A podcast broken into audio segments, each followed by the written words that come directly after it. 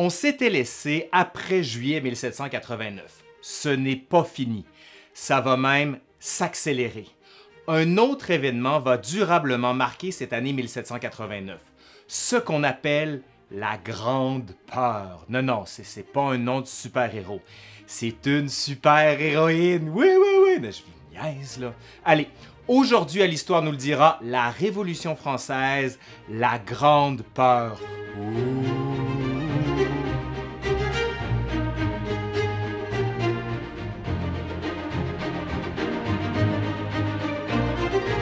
Les députés doivent maintenant s'atteler à refonder l'édifice politique, social et économique de la France. Vaste programme qui implique bien sûr de rédiger une constitution en introduisant les réformes demandées dans les cahiers de doléances, ce dont on a déjà parlé. Mais bien sûr, il faut aussi résoudre la crise financière. Les rumeurs se multiplient un peu partout dans le royaume. Et comme on sait qu'il ne suffit d'avoir qu'une seule personne pour en convaincre une seconde qui va ensuite confirmer l'information à un groupe pour que celle-ci soit considérée comme une source sûre, ben, la rumeur a bon dos. Hein? Victor Hugo a d'ailleurs écrit un très bon texte sur le sujet. Hein? Vous le voyez ici, là, vous irez le lire. Ben, des fameux on dit, on pense à je tiens d'une source sûre.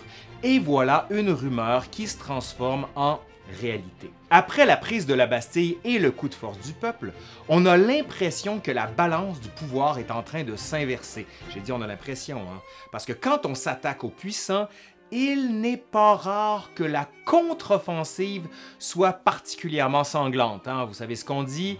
Quand on attaque l'Empire, l'Empire contre-attaque. À Paris, mais surtout en province, la peur d'une répression prend de l'ampleur on parle de complot aristocratique visant à punir le tiers ou encore de troupes étrangères, anglaises notamment, qui débarqueraient sur le continent pour morceler la France et s'emparer des riches terres délaissées. Hors de question de se laisser faire. Des villageois s'arment pour défendre leur famille, leur maison et leur communauté. Les vagabonds, ces gens dont on dit qu'ils sont sans feu et sans aveu, ce sont des vecteurs du désordre, seront pourchassés. Ce moment historique que l'on qualifie de grande peur s'étend bientôt à toute la France. Peur des ennemis, bien sûr, mais aussi peur que les doléances transmises aux États généraux, donc à l'Assemblée nationale, restent lettres mortes. Pas question de revenir en arrière.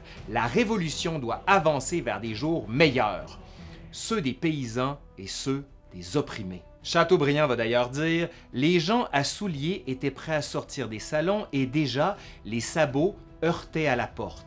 Les sabots, c'est bien sûr ceux du peuple, et les chaussures, les belles, c'est celles de l'aristocratie. les massacres se poursuivent cependant, comme celui de Berthier de Savigny et Foulon le 22 juillet 1789.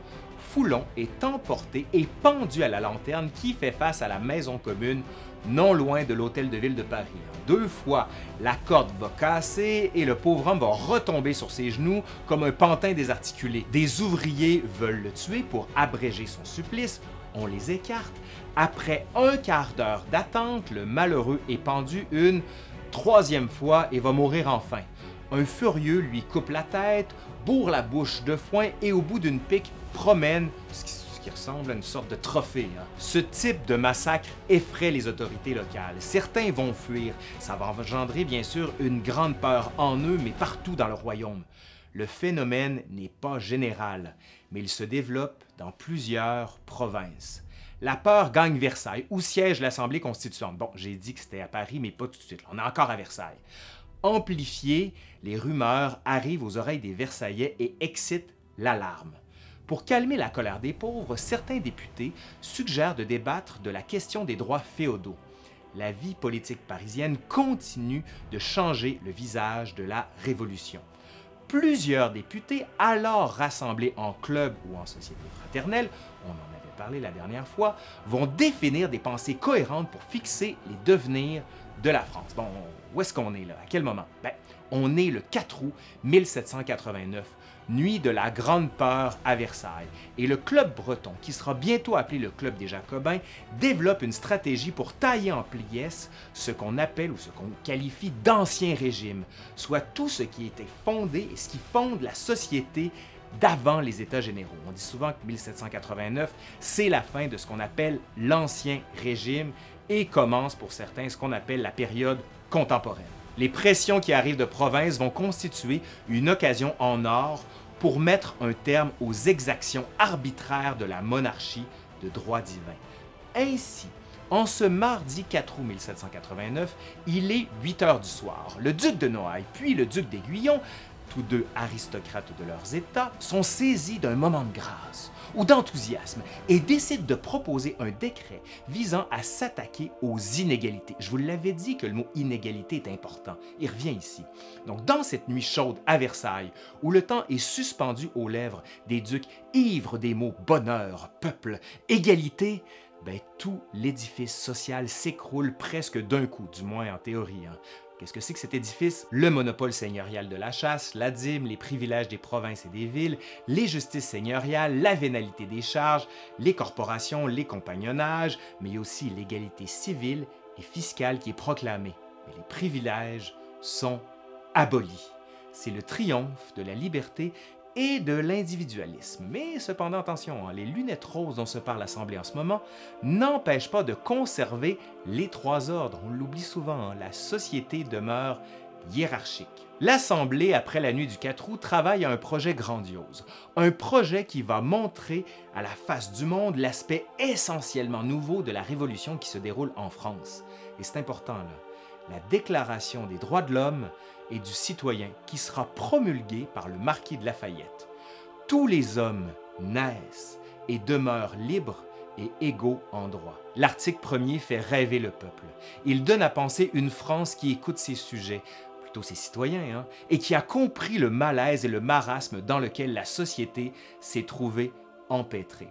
D'ailleurs, je viens de le dire, on ne parle plus de sujets attachés au roi, mais bien de citoyens qui possèdent des droits. Pourtant, ces droits ne sont que déclarés, ils ne sont nullement affirmés, proclamés ou revendiqués. D'ailleurs, on distingue deux classes de citoyens, les citoyens actifs et les citoyens passifs tout Français est citoyen, mais ne dispose pas de ce fait du droit de vote. Pour être citoyen actif, il faut avoir au moins 25 ans, résider dans la ville ou le canton depuis au moins une année, être inscrit au rôle de la garde nationale dans la municipalité du domicile, avoir prêté le serment civique et acquitté le paiement d'une contribution directe égale à trois jours de travail.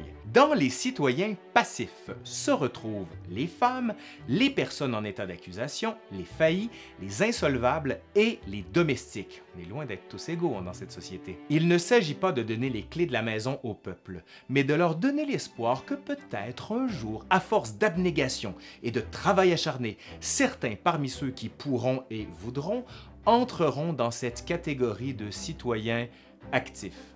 Robespierre va d'ailleurs dire Ainsi, vous voulez diviser la nation en deux classes, dont l'une ne sera armée que pour contenir l'autre. Prélude funeste. Le 11 septembre, pour les nécessités du vote à main levée et donc pour rendre la comptabilité plus claire, on divise l'Assemblée constituante en deux le côté droit de la salle par rapport au président de l'Assemblée. Ce côté est dit du côté de la reine. Ce sont des partisans de l'Ancien Régime.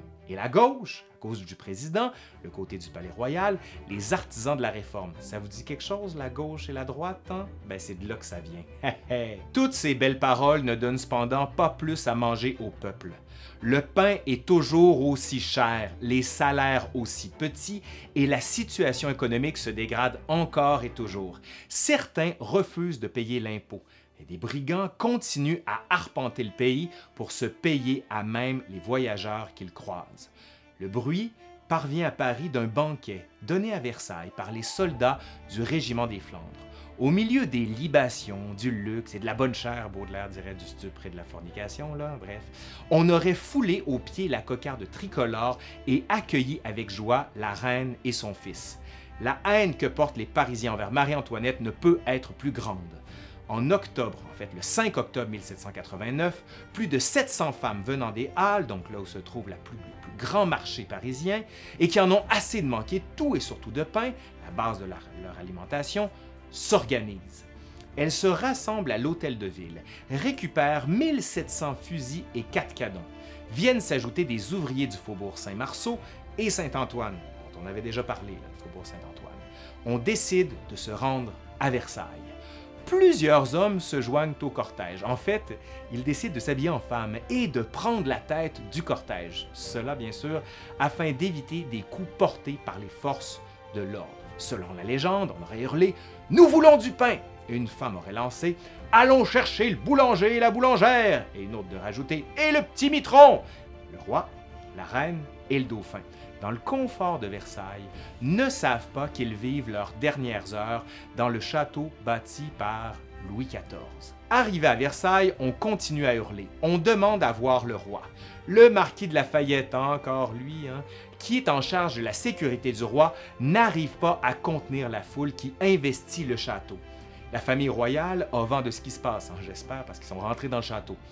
La légende prête à Marie-Antoinette des paroles sinistres qu'elle n'aurait jamais prononcées. Ils n'ont plus de pain, qu'ils mangent de la brioche.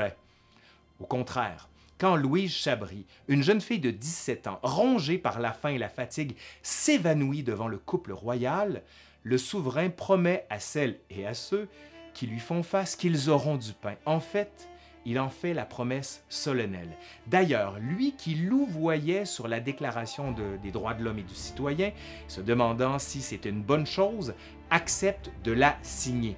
Pourtant, ce n'est pas fini. Hein. Les femmes décident de garder le haut du pavé. Pas question de bouger tant que leurs réclamations ne seront pas remplies. On s'impatiente. Les gardes Versailles donc peinent à contenir la foule, qui est une forme d'organisme vivant dont on ne peut définir les limites et les pulsions. Dans la nuit, des affrontements opposent des femmes aux gardes royales et au régiment des Flandres, celui-là même dont on disait qu'il avait organisé un banquet en l'honneur de la reine. La reine est alors qualifiée de putain autrichienne. La foule réclame sa tête. Faute de mieux, deux gardes seront décapités et leurs têtes porté au bout d'une pique. Ça devient une espèce de modèle révolutionnaire qui va s'étendre à plusieurs manifestations, pas à toutes quand même. Lafayette supplie le roi de paraître au balcon.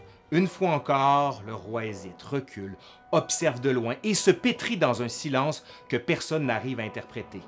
Une fois encore, finalement, dans la cour de marbre du corps central du château de Versailles, le roi paraît. La foule se tait, tient le monarque en respect. Puis, c'est au tour de la reine. Les insultes fusent. Elles sont bien vite remplacées par des cris unanimes. À Paris! Le roi hoche la tête. Il n'hésite plus. Il se laisse guider. Quelques minutes plus tard, il pénètre dans un carrosse richement orné avec sa femme et ses enfants, jette un regard à sa demeure. Adieu, Versailles. La suite bah, ouais, c'est pour la prochaine fois. Je suis Laurent Turcot de l'Histoire nous le dira et si vous voulez la suite de la Révolution française, abonnez-vous à la chaîne. Allez, bye bye.